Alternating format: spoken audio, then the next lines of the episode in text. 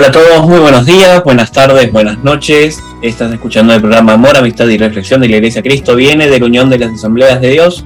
Mi nombre es Ariel Monroy, como siempre los voy a acompañar en el transcurso de este programa para guiarlos también un poquito en compañía con nuestro equipo y obviamente con la guía también del Espíritu Santo para que conozcan un poquito más de la palabra de nuestro Salvador Jesucristo.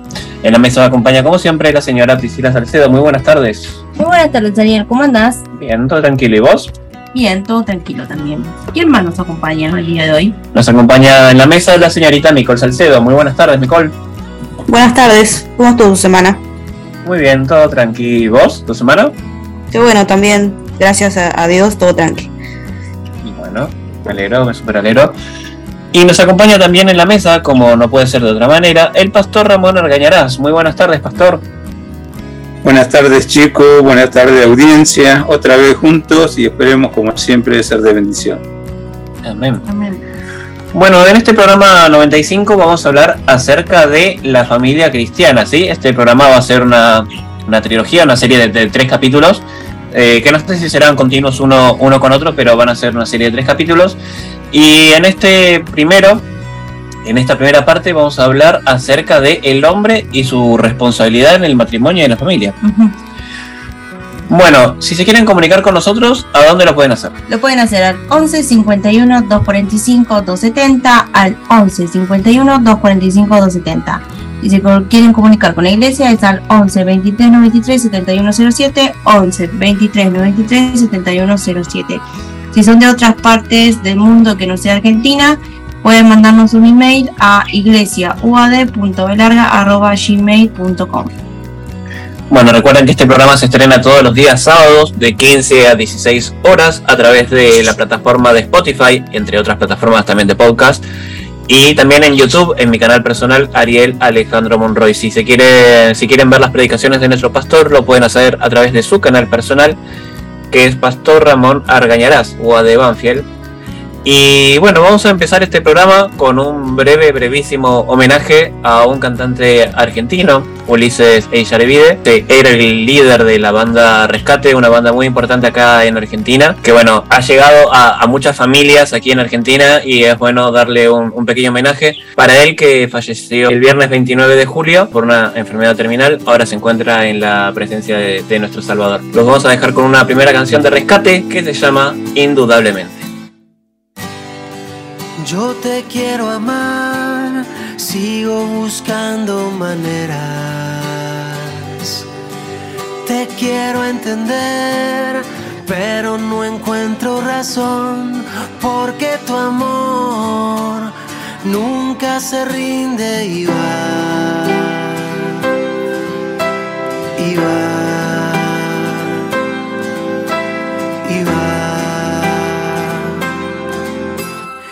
Esa forma extraña tengo de sentir.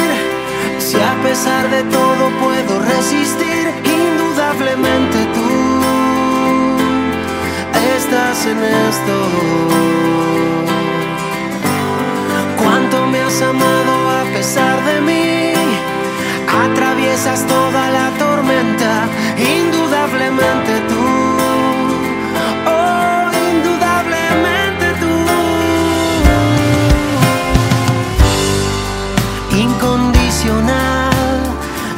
rescatado mi vida.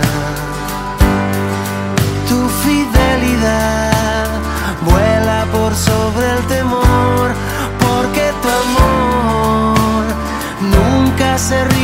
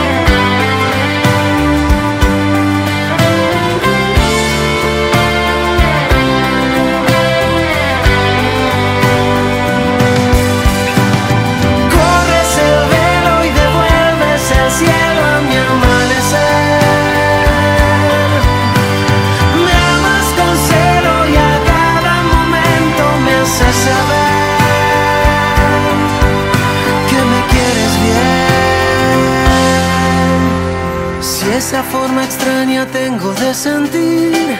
Si a pesar de todo puedo resistir, indudablemente tú. Cuánto me has amado a pesar de mí, atraviesas toda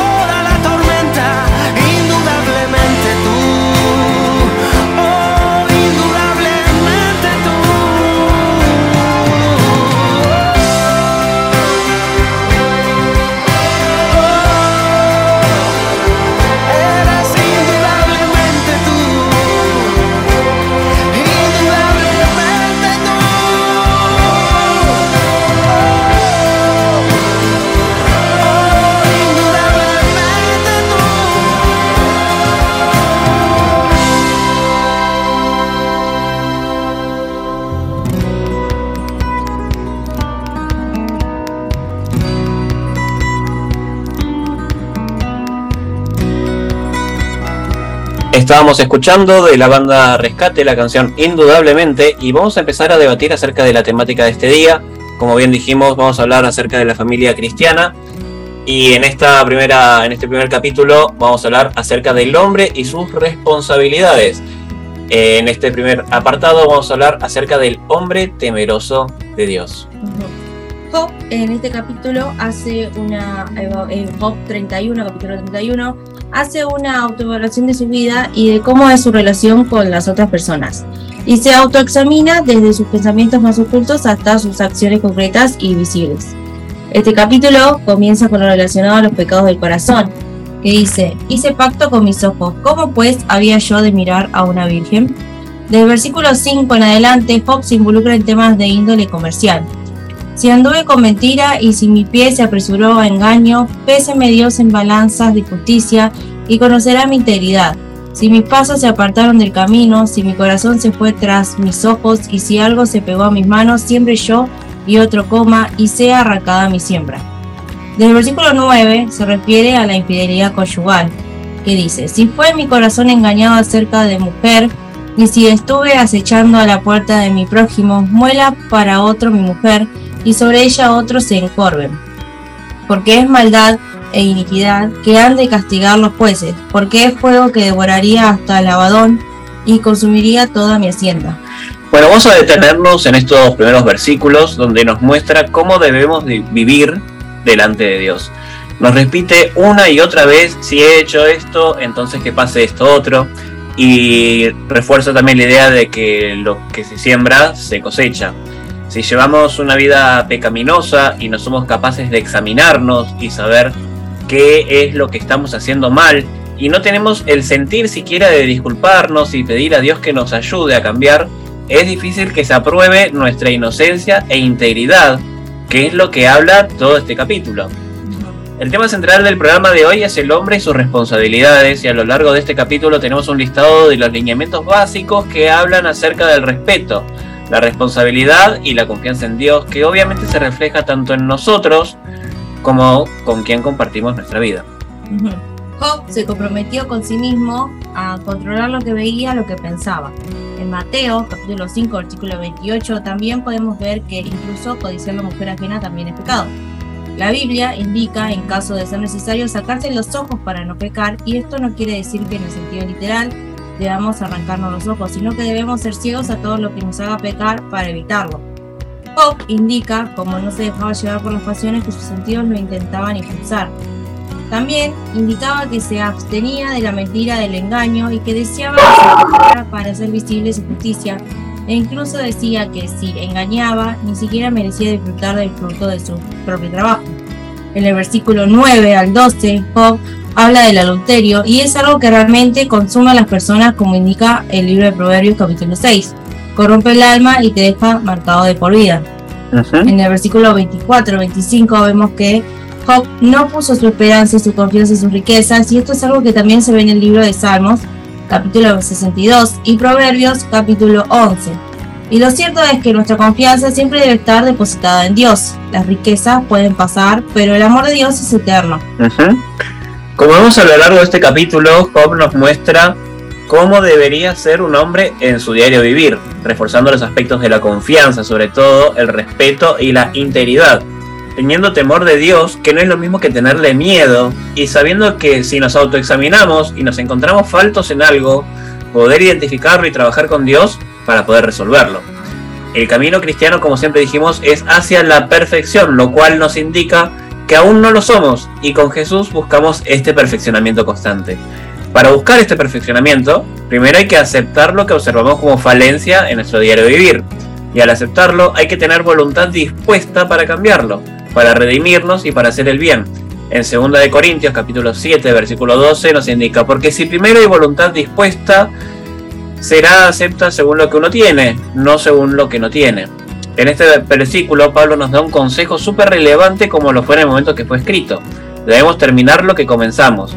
Obviamente muchas situaciones en las que las circunstancias de la vida cambian o que las prioridades se alteran, pero esto no es un justificativo para abandonar lo que estamos haciendo, sino para afianzarse y ajustar lo que deberíamos ajustar para ser fieles cumplidores de nuestros compromisos. La decisión de formar una familia no puede terminar porque hubo un problema en el trabajo, por tentación de terceros o por algún vicio, etcétera. Se trata de ser fieles cumplidores con los compromisos que tomamos y ajustarnos siempre para poder cumplirlos. Y esto se trata de tener la voluntad dispuesta al cambio y no se trata de ceder, sino hacer lo que por fe sabemos que es lo correcto. El Espíritu de Dios nos guía, no nos obliga. Dios no maneja la voluntad de los hombres y como siempre decimos que es lo que la Biblia justamente dice, la salvación es personal. Seguir a Dios es personal y agregamos ser fieles a nuestros compromisos y hacer lo necesario para cumplirlos también es personal.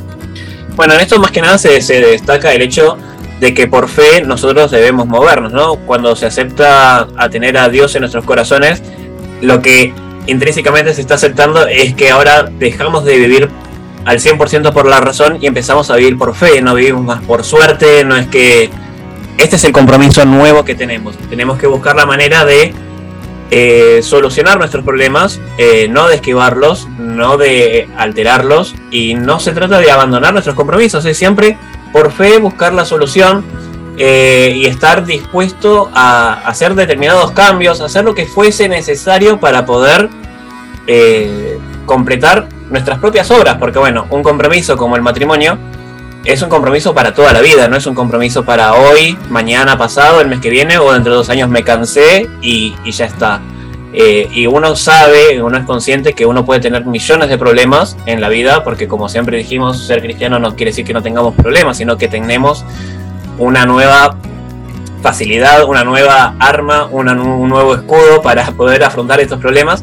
Y de eso se trata también incluso eh, en el matrimonio. Sí, también. Bueno, y como siempre eh, haciendo este programa me hizo acordar mucho a una canción del cantante Alex Zurdo que habla también sobre los problemas en matrimonio, que hay una frase de la canción que dice eh, cierra la puerta que me hace fallar, no la dejes abierta, ¿no? siempre buscar la palabra de Dios y porque las tentaciones están, o sea, nosotros somos tenemos cuerpo terrenal y vivimos en la tierra y siempre las tentaciones y el pecado va a estar dando vueltas, pero nosotros no, no tenemos que dejar que se nos asiente. La única manera en que nosotros podemos evitar que el pecado se asiente en nuestra mente y en nuestro corazón y en nuestras acciones también es siempre estar buscando de la palabra de Dios, ¿no?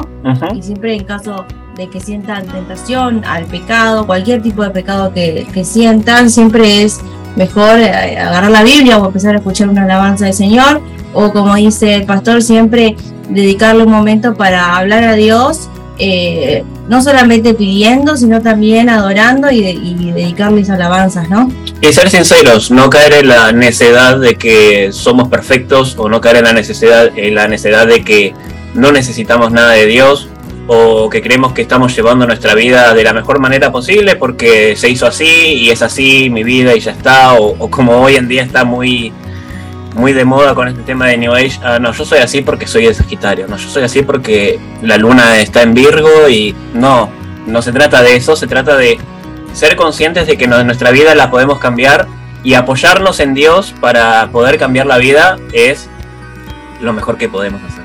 Sí. Pastor. Sí, estaba reposando el capítulo que tomaron, Job 31. Y hay un versículo que de alguna manera lo sintetiza todo.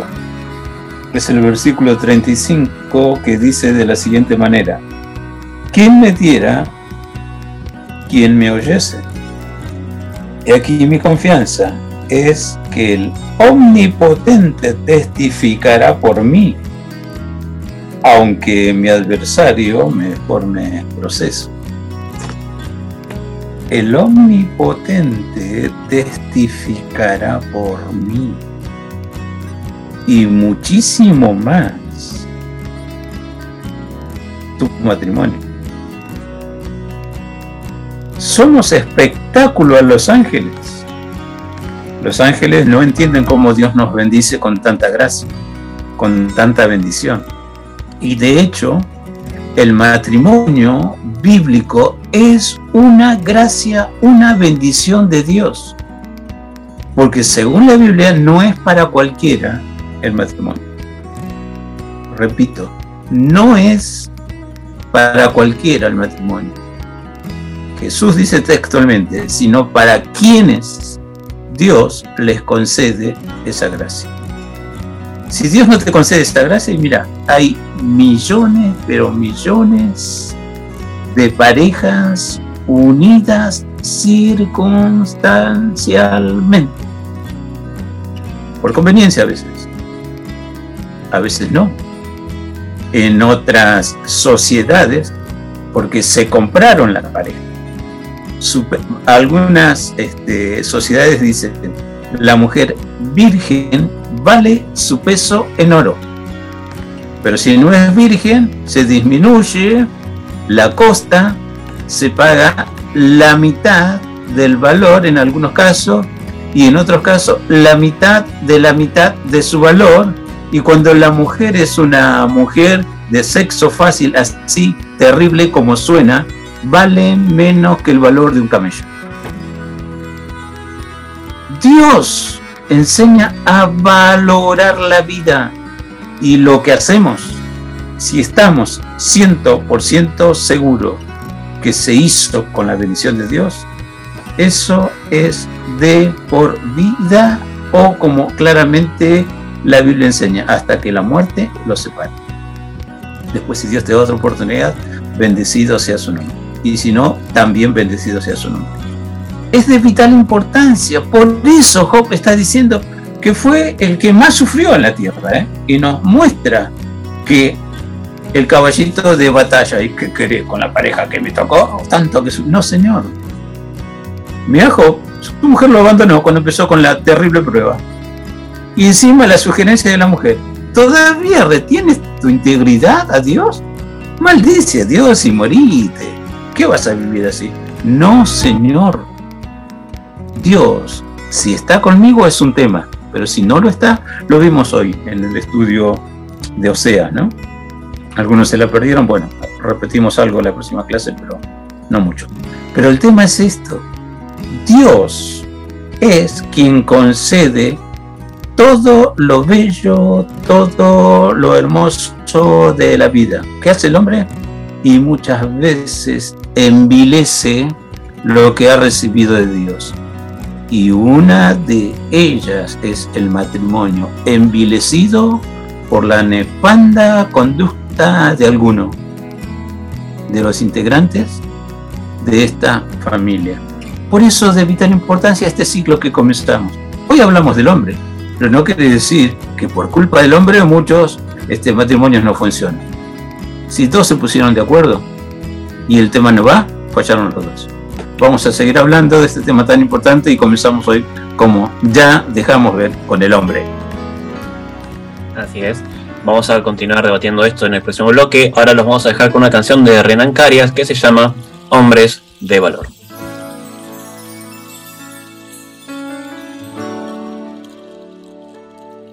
¿Quién irá abriendo caminos?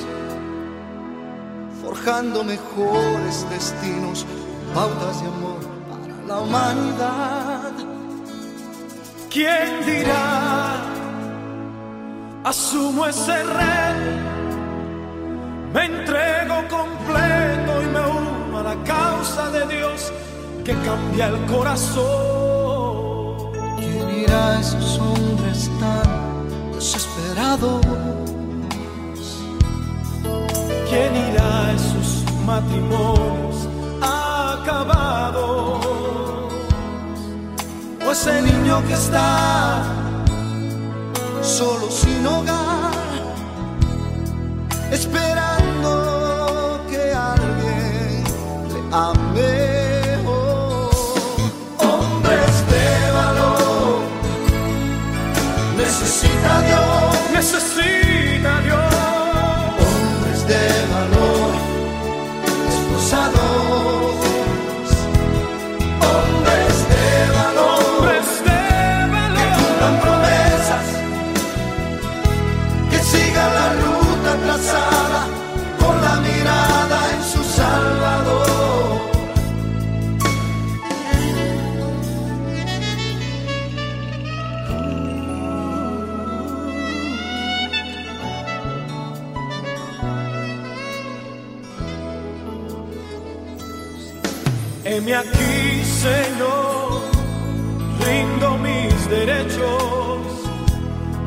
vengo dispuesto a trazar pautas de amor para la humanidad.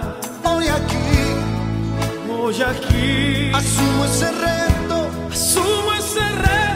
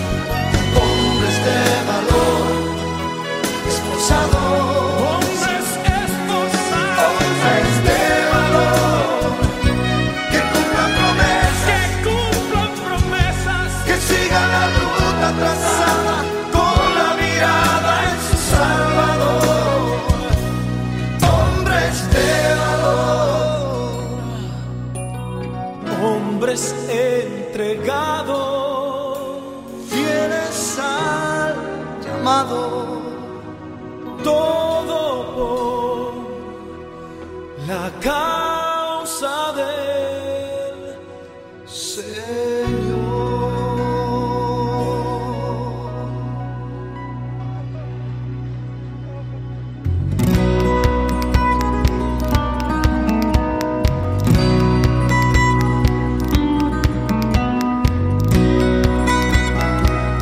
acabamos de escuchar Hombres de Valor de Renan Carias y ahora le vamos a dar el espacio a nuestra compañera Nicole que también preparó sobre el tema de hoy un- una partecita, ¿no? Nicole.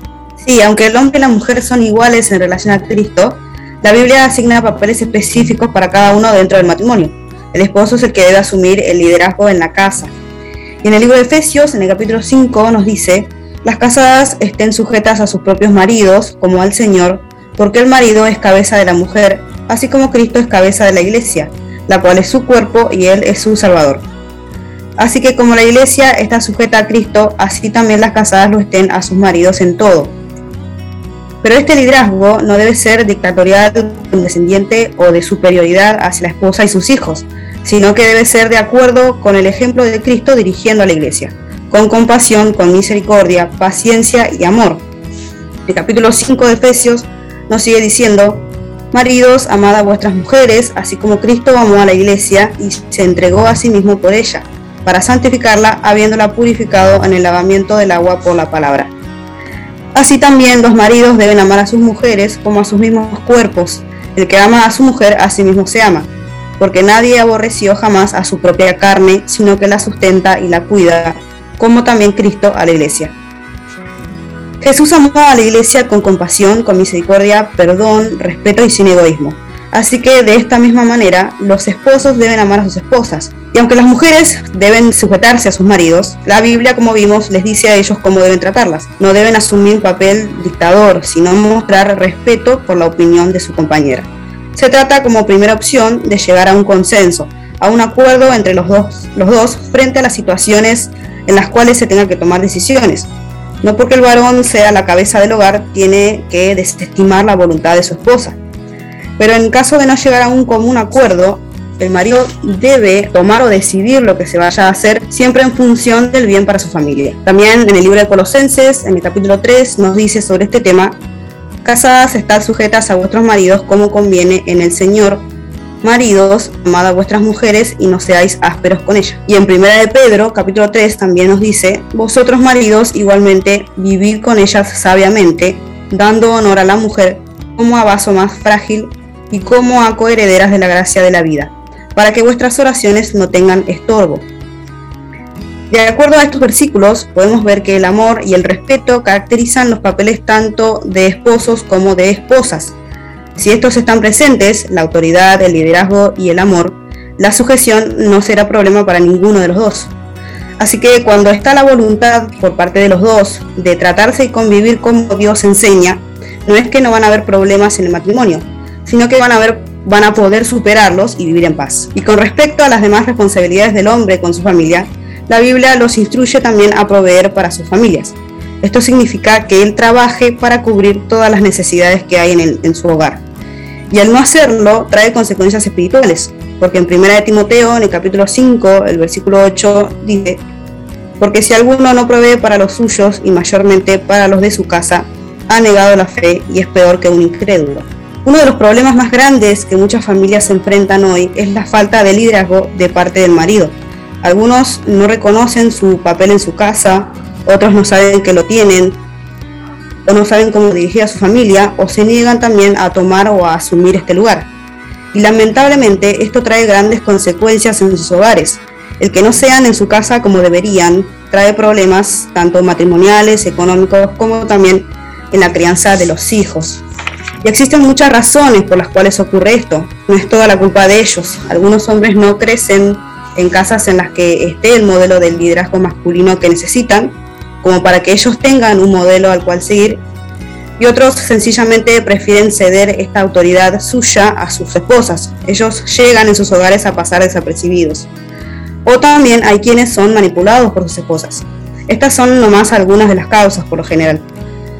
Y es importante entender que para dirigir a tu familia eficientemente necesitas estar al tanto de todo lo que ocurre en la casa, esto significa que debes interesarte y saber lo que pasa con tu esposa y con tus hijos, cómo va su vida espiritual, cuidar de las finanzas, supervisar la disciplina de tus hijos y asegurarte que todo está yendo bien. Es necesario que sean ellos espirituales, que tengan una relación con Dios, para que así puedan saber cómo guiar a sus hijos a Jesús y no sean quienes contribuyan para que ellos estén lejos de Dios. Si los hombres que son cabeza de su, de su casa no buscan dirección de Dios, la unción del Espíritu Santo, no van a saber gobernar bien sus casas. Inevitablemente perderán su autoridad en ella. Bueno, qué importante, ¿no? Lo que dijo nuestro compañera Nicole. Y buscando respuestas en la Biblia, lo que nos enteramos, ¿no? A veces estamos con eh, sabidas muchas cosas y realmente Dios espera mucho más de nosotros, ¿no? Eh, para dar y también los hombres de familia, todas las responsabilidades que nombró Nicole, de que no solamente tiene que estar presente de manera económica, sino también tiene que estar presente de manera espiritual y también él tiene que guardar su relación y cultivar su relación con Dios para llevar esa, esa enseñanza de, seguir a Cristo a sus hijos y a su mujer, ¿no? También controlar que ellos estén bien espiritualmente con Dios. Algo importante a destacar en todo esto es que los hijos, los niños, eh, aprenden más por lo que ven por las acciones que tienen los padres que, por otra cosa. Entonces es muy importante que tanto el padre, en este caso como la madre, tengan una gran conexión con Dios para que justamente esto se transmita también a los niños.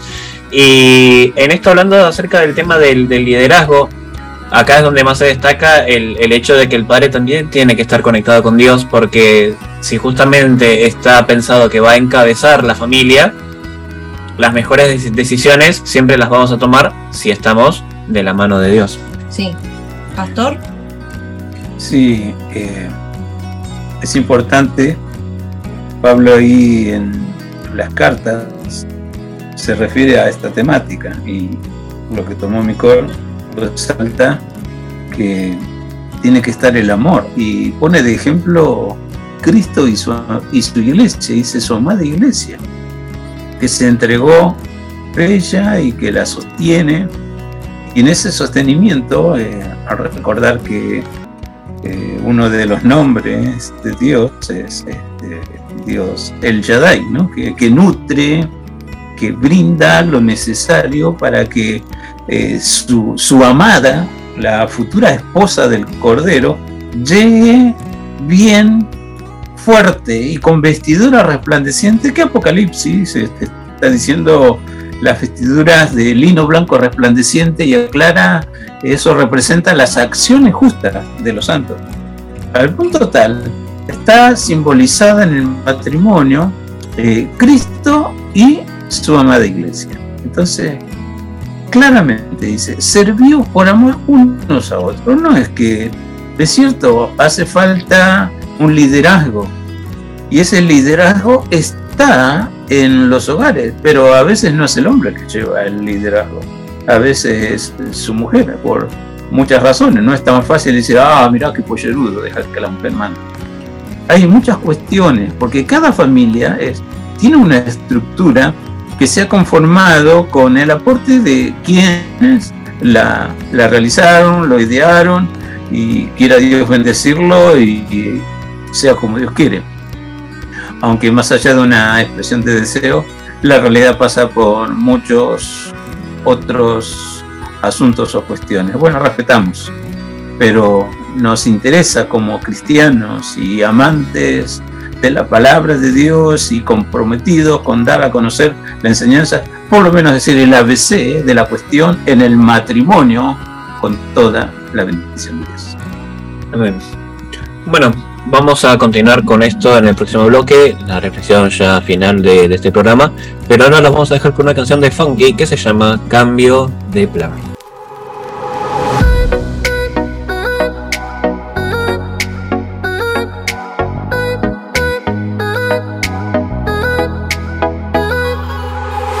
Amor volví a nacer cuando te vi creer en mí sin merecerlo vi la gloria de mi Dios en ti. Verte no darte por vencida. El día en que yo pensaba que perdía la vida, tú me diste perdón y una canción nueva. Y yo sin merecer Dios cambió mi plan porque te puso el plan de perdonarme a mí. Pesar de que te mentí una, dos, tres par de veces, pero al que te perdí y aunque no lo merecí, me perdonaste como un día Dios, me perdono a mí.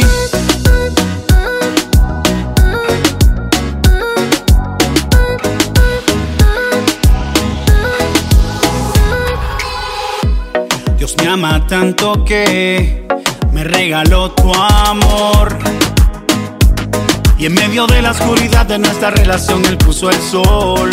Y yo juro amarte con la vida. Prometo cuidar tu corazón así como mi Dios nos cuida. Porque me diste perdón y una canción nueva.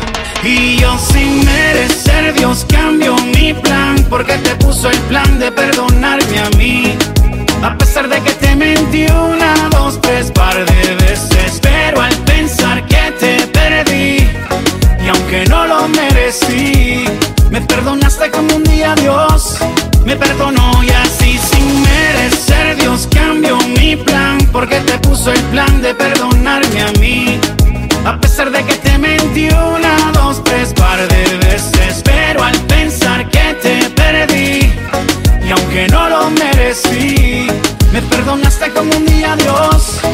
Me perdono a mí. Pasamos huracanes y soplaron vientos. Y tú pusiste tu confianza en Dios antes de ponerle en mí. Y Dios cambió tu plan, plan, puso un nuevo plan, plan. En tu corazón puso el perdón que pocos dan, dan. Dicen que la casa edifica la sabia. Que el enemigo, por más que tiró su labia, perdió. Y aquí ganó el amor, ganó el amor de Dios. Ese amor que hoy vivo contigo. Dios será mi fiel testigo de lo especial que tú has sido conmigo. Y yo sin merecer Dios cambió mi plan porque te puso el plan de perdonarme a mí. A pesar de que te mentí una, dos, tres par de veces, pero al pensar que te perdí, y aunque no lo merecí, me perdonaste como un día Dios, me perdonó y así sin merecer Dios cambió mi plan, porque te puso el plan de perdonarme a mí. A pesar de que te mentí una, dos, tres par de veces, pero al pensar que te perdí, lo merecí, me perdonaste como un día Dios. Me perdono a mí. Yep, porque el odio produce más odio, pero el amor cubre las faltas. Díselo, Weiss.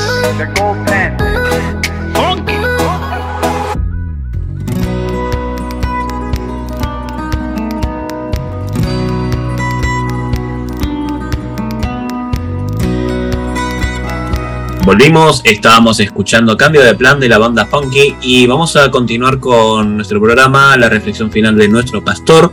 Pero para eso vamos a ir a la Biblia, primeramente al libro de Corintios, el primer libro de Corintios, capítulo 7. Buscamos en la Biblia, primera de Corintios, capítulo 7, versículo 1 al 8, la palabra dice. En cuanto a las cosas de que me escribisteis, bueno le sería al hombre no tocar mujer, pero a causa de las fornicaciones, cada uno tenga su propia mujer y cada una tenga su propio marido. El marido cumpla con la mujer el deber conyugal y asimismo la mujer con el marido.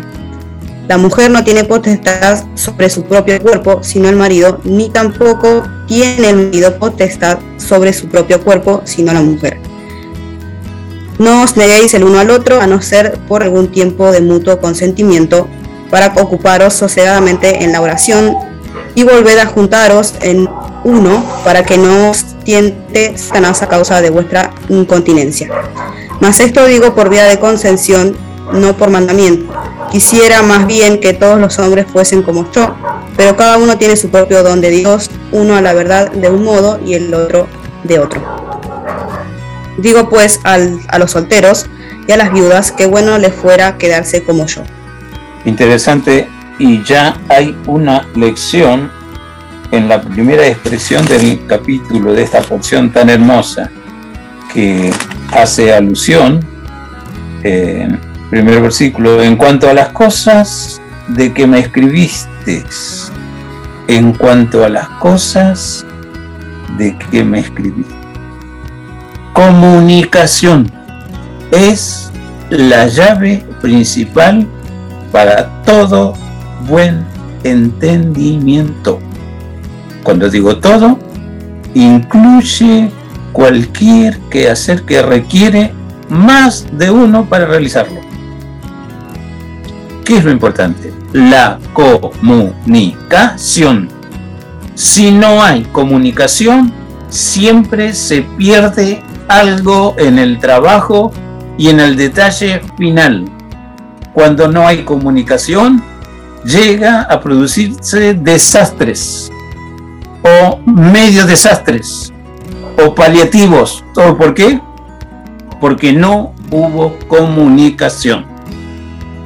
¿Dónde trabaja Satanás? Para frustrarnos, para que nos sintamos deprimidos, precisamente, cortando la comunicación de uno con Dios, de uno con sus hermanos en la fe, de uno con sus parientes, de uno con sus amigos y seguir la lista.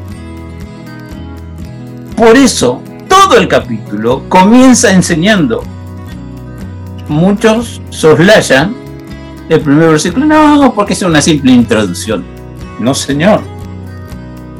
Allí está la llave para entender todo el capítulo que habla así, problemas en el matrimonio. Perdón, no sabía que en el matrimonio hay problemas. Bueno, o no estás casado o no sabes lo que hiciste. Siempre hay problemas porque los componentes de todo matrimonio no nacieron juntos, no se criaron juntos, no tienen los mismos ideales. Hay que congeniar. Por eso es importante la comunicación. Lo básico de lo básico, lo mínimo de lo mínimo. No hay comunicación, yo te puedo asegurar, ya sé los problemas o los millones de problemas que tiene tal matrimonio. No se habla. Algunos se aguantan y están juntos aguantándose, pero ni siquiera puede disfrutar de la bendición que Dios te da de intimar con tu sexo opuesto, porque el matrimonio bíblico es hombre y mujer y punto. No hay otro matrimonio, si no, no es matrimonio. Usamos la figura legal en Argentina y tal vez en muchos lugares del mundo. Hay una unión, nada más. Unión civil. Cada uno con su economía, cada uno con su parecer, cada uno como se le viene en gana a colaborar para aguantar esa unión civil. Pero, ¿qué matrimonio me hablas? Ni se hablan y en algunos casos ni se tocan. Entonces, el primer problema que tiene esta gente, ¿quién es esta gente? Hermanos de una naciente iglesia en la antigua ciudad de Corinto, que a la sazón tenía cultos idolátricos al por mayor, y entre ellos un culto que se practicaba con relaciones sexuales. Los hombres y las mujeres iban a ese templo a tener así un rato agradable o unión íntima con la bendición de, ese, de esa falsa diosa. Y hacían comilonas. Y de hecho también la pregunta de estos hermanos no solamente era en cuanto al matrimonio, porque se había pervertido tanto el tema sexual. Ni conviene que nos casemos. Eso asqueroso de la unión íntima. Porque estaba plagada de enseñanzas, de ejemplos y aún de muerte en rituales así, íntimos, en culto a esta diosa. Entonces, hay que traer, como intentamos en cada programa, mínimo conocimiento de la Biblia, ni siquiera el ABC, o no sé si llegamos al A, no es que la sabemos todas. Trabajamos estudiando, alimentándonos, comiendo la palabra de Dios, y en la medida que lo entendemos, lo compartimos. Habrá gente más instruida que nosotros en la Biblia, como doctores en teología o licenciados en teología, que van a acordar con nosotros, bueno, es lo mínimo que dijiste del tema, lo mínimo, sí, bueno, pretendemos, no, no tenemos la cabeza inflamada, tenemos la última palabra de Dios, la última revelación, entonces lo cual tema, no señor, somos igual que muchos, amando a Dios, nos congregamos y procuramos hacer las cosas que le honren y que le glorifiquen. Entonces, Pablo está diciendo, no, no es malo el tema del sexo, pero sí, escúchenme, lo tienen que hacer dentro del matrimonio. Por eso dice, versículo 2, a causa de las fornicaciones, cada uno tenga su propia mujer, cada uno tenga, cada una, perdón, tenga su propio marido. Cumplan el deber conyugal.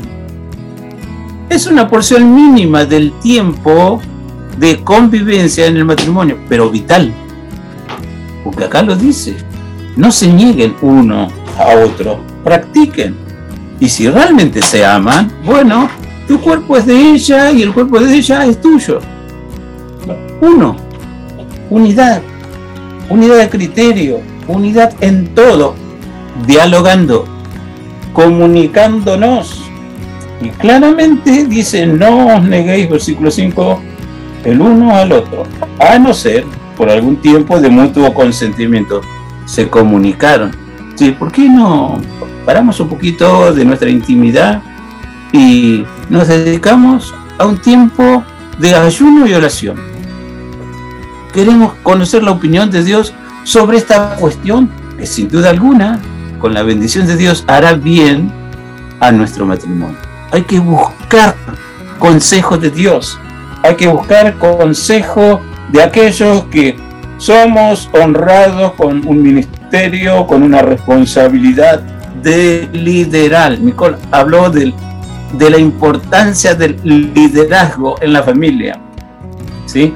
Aunque estamos hablando sobre el papel del varón, bueno, se espera que el varón tome la iniciativa y bíblicamente también sea sacerdote de la familia, no solamente un simple líder no un líder a seca, sino por amor, uno se sujeta a otro. Esa es la enseñanza bíblica. No es que yo me creo, mira, yo tengo la palabra final. No, Señor, la palabra final la tiene Dios. Habrá cuestiones en que se resuelven por el aporte de uno y de otro. Y no es que uno es más inteligente que otro, no. Los dos se pusieron de acuerdo a tirar juntos el carro que sería el matrimonio, y hacer que el matrimonio avance y realmente esté dando testimonio. Es como Cristo ama a su iglesia. Ahora notemos la importancia del matrimonio. Dice que por causa de, ese, ese, de esa perversión precisamente en el tema de la vida sexual, dice, conviene que tengas tu pareja. Legal. Y espiritual. Pero también dice, a ver si tienen la Biblia, un poquito más adelante, del versículo 6. Hay una expresión que calza justo. Dice, versículo 7, quisiera más bien que todos los hombres fuesen como yo, ah, como era Pablo, bueno, lo hablamos. Pero cada uno tiene su propio don de Dios. Uno a la verdad de un modo y otro de otro modo. ¿Cuál es el don de Dios? Jesús, cuando le preguntaron, Jesús, ¿qué opinas vos sobre la separación o el divorcio? Jesús dijo, no, no, no, no. En el principio, Dios no estableció el divorcio. Dios estableció, estableció el matrimonio. Lo del divorcio vino a través de la ley de Moisés y les digo por qué. Por el pecado y la dureza del corazón de quien no quiere ceder o comunicarse o decir, eh, me cuesta aceptar, pero tenés razón. ¿Corazón duro? Viví solo mejor no querés compartir nada, viví solo. A ver, no me meto en un breto. ¿No querés llorar? Por lo que supuestamente crees que te hace de tu pareja, viví solo. Es un compromiso real. Y dice, si tienes el corazón duro, no te conviene casarte. Y es más, acá cuando apela, cada uno tiene su propio don. Date cuenta si estás preparado para formar o no un hogar. No es traer hijos porque me gusta el tema de encargarlos y nada más. Y después no tengo responsabilidad de proveer, como bien hablaba Nicole, porque habla de la familia, comenzando por los padres, cuando los hijos son grandes, hijos grandes provee para tu casa también no es que pagues, pero corresponde pagar con amor lo que de amor recibiste. Porque si no sabes proveer para los tuyos, sos peor que un incrédulo. No sirves ni como hijo de Dios. Porque ningún hijo de Dios es irresponsable. No debe serlo. Si lo sos, mejora tu relación con Dios. Cuando mejora tu relación con Dios, mejora tu relación con el prójimo. ¿Y qué es eso de que uno tiene un don para algo y otro don para otro? En el matrimonio, o tengo el don de Dios que es gracia y favor que me guía a encontrar la pareja ideal, o no la tengo. Los discípulos, cuando Jesús enseñó esto, y claramente dice, el pecado se mete en la vida del hombre y lo hace inmoral. Y porque eso es terrible y difícil de controlar, conviene que busques la pareja ideal con la guía de Dios, por supuesto, y no forniques, no tengas pecados sexuales. Y dentro del matrimonio, Dios establece las reglas para la convivencia. Dios establece todo lo que necesito para que sea un hecho que no hablo solamente de palabra y de lengua. La enseñanza bíblica es ama de verdad. Ama con el espíritu que te dirige, que es el espíritu de Dios. Y dice, si no estás consciente de la capacidad que recibiste para hacer o no el matrimonio, no lo hagas. Te convierte, te conviene quedarte solo. Digo pues a los solteros, a las viudas, a las solteras y las viudas, a los solteros y los viudos. Qué bueno le sería quedarse como yo. ¿Y qué era Pablo? No aclara acá si, era viudo o si era realmente soltero. Muchos llegan a decir que probablemente enviudó por su forma de ser. Acuérdense lo que él era antes de convertirse al Evangelio. Y en el Evangelio recibió un amor mucho más grande que el amor conyugal. Y prefirió quedarse solo y por lo que vivió feliz decisión, porque lo que pasó Pablo como hombre, ningún hombre moderno lo soportaría, se quedaría en el intento. Pero lo interesante es, aclara, el matrimonio funciona mientras los dos están comprometidos. Si no se comprometen 100% el uno con el otro, el matrimonio va al fracaso y se separa y empezar la lista de cuántas parejas y cuántos falsos matrimonios puedes encontrar en la vida. Dice, por causa de esta corruptela maldita y más en lo sexual. Mira bien, Dios hasta arregló y si quieres Busca en su presencia precisamente si quieres cambiar de estado civil. Busca la directiva de Dios y la gracia de Dios que es disponible para el que lo busca. Si no buscas, y mi oración es, voy a orar para que te vaya bien. Pero vos estás así, 100% seguro cuando recibís gracia del cielo para formar un matrimonio. Y si no, Mira, aguanta un poco en la presencia del Señor, que Dios te fortalezca y te dé resistencia frente a todas las tentaciones del maligno, porque Satanás sabe lo que vos no sabes o se te olvida. No es pecado ser tentado, sino ceder a la tentación. Satanás sabe lo que la Biblia dice, todo ser humano tiene concupiscencia y Satanás aprovecha esa concupiscencia creando deseos, no precisamente santos, en cuanto al tema de vivir la intimidad sexual. Siempre como cristiano abogamos dentro del matrimonio. Fuera no existe. Mensaje de los profetas menores. Fornicarios y adúlteros, sinónimo, gente que no quiere la bendición de Dios. Por eso se vive de esa manera. Entonces, problemas del matrimonio, todo comienza, parece raro, con eso pequeñito tener o no tener intimidad con el debido, preciso regalo de Dios. Excelente y maravilloso, maravilloso regalo de Dios. Gracia, primero para escoger, gracia para decidir, gracia para formar, gracia para sostener y gracia en todo momento. En esta parte importante, importante no solamente para el hombre, también para la mujer.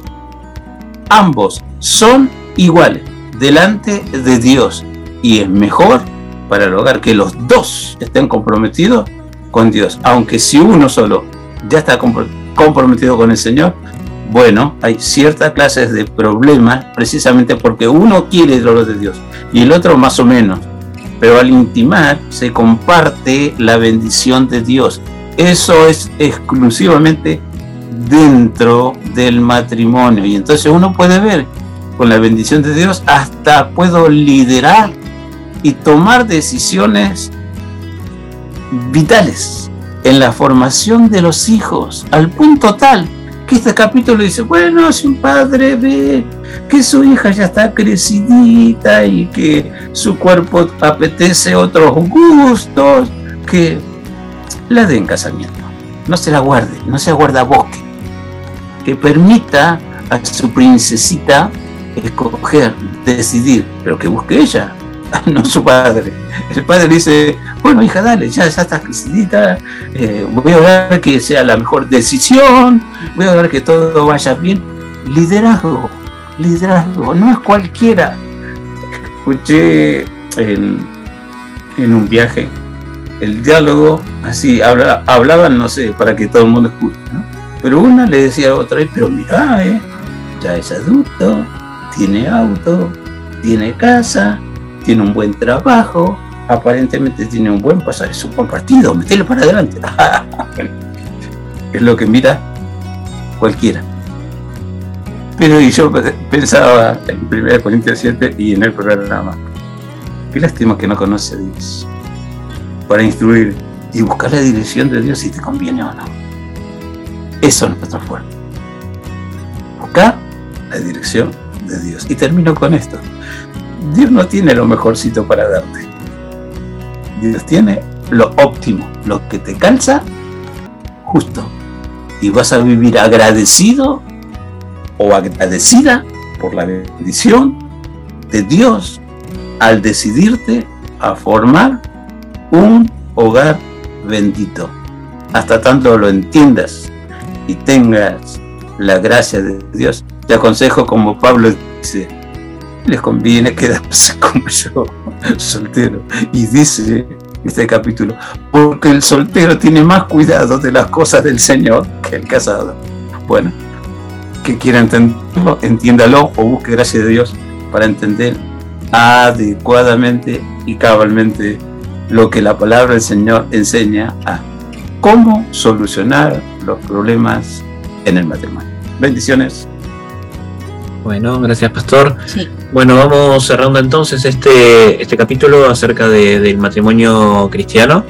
Eh, recuerden que va a ser una serie de, tres capítulos, está pensado. Eh, vamos a ver cuándo emitimos la segunda parte de, de esta temática. Pero bueno, vamos terminando este programa del día de hoy. Nos despedimos entonces hasta la semana que viene, Nicole. Dale, hasta la semana que viene. Que tengan una linda semana. Gracias, igualmente. Hasta la semana que viene, Pastor. Ahí estaremos, Dios mediante, con la misma iniciativa, tratar de ser de bendición para los que nos escuchan. Así es, hasta la semana que viene, Pipi. Hasta la semana que viene, Ari. Bueno, los voy a dejar con una última canción, en esta oportunidad de Eric Andrade, la canción Sobrenatural. Hasta la semana que viene. Es normal que la aventura se te torne oscura. Lo que no es normal es que tú quieras mirar hacia atrás. Es normal que te sientas un poco cansado. Lo que no es normal es que te quieras de Dios alejar. Cree en Dios porque Él no falla, está contigo. Él es Jesús el soberano, fiel amigo. Cree en Dios porque Él no falla, está contigo. Él nunca miente, Él cumplirá lo prometido. Si yo tengo, tengo, tengo un Dios tan bueno alcanzas ni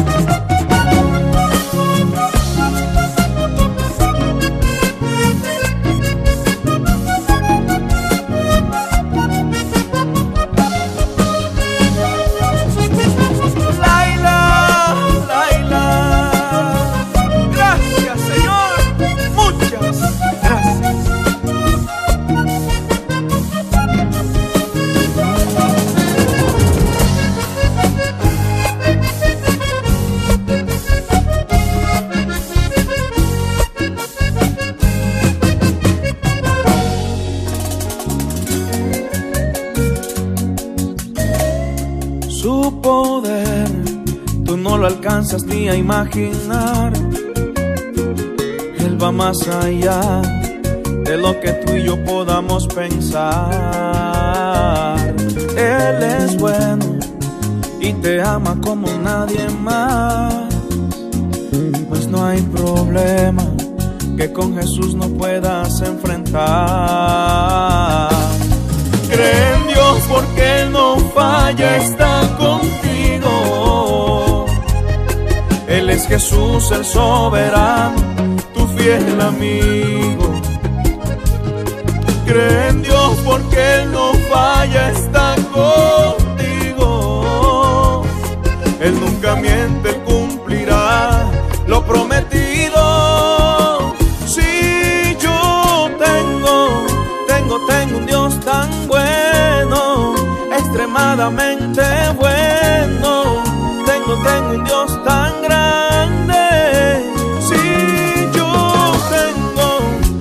tengo, un Dios tan bueno, extremadamente bueno.